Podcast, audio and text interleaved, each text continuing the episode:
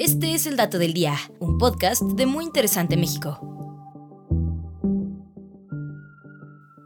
Y hoy nos preguntamos, ¿por qué el recalentado de Navidad y Año Nuevo sabe mejor? El recalentado de Navidad y Año Nuevo es uno de los momentos más esperados de las fiestas decembrinas, pues además de pasar un buen rato entre familia y amigos, también podemos atascarnos de los manjares navideños que solo vienen una vez al año. Y si eres como muchos de nosotros, probablemente te habrás dado cuenta de que el sabor de los platillos al día siguiente es mucho mejor que el día en que se elaboraron.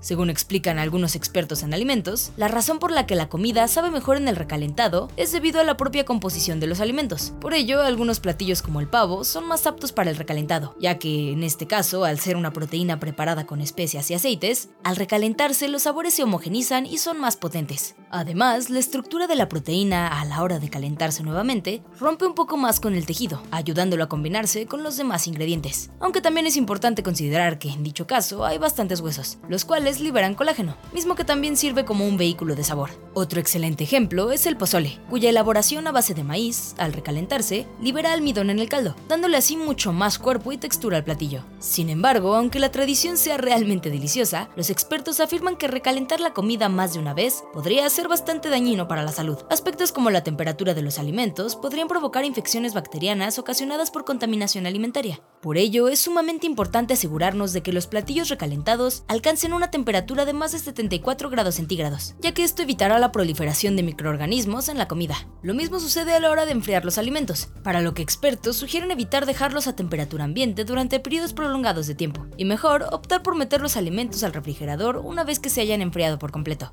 Así que teniendo en cuenta todas estas recomendaciones, ahora sí podrás disfrutar de tu recalentado teniendo la seguridad de que verdaderamente sabe mejor. Y este fue el dato del día. No olvides suscribirte gratis a nuestro podcast y seguir todos nuestros contenidos en muyinteresante.com.mx. Hasta la próxima.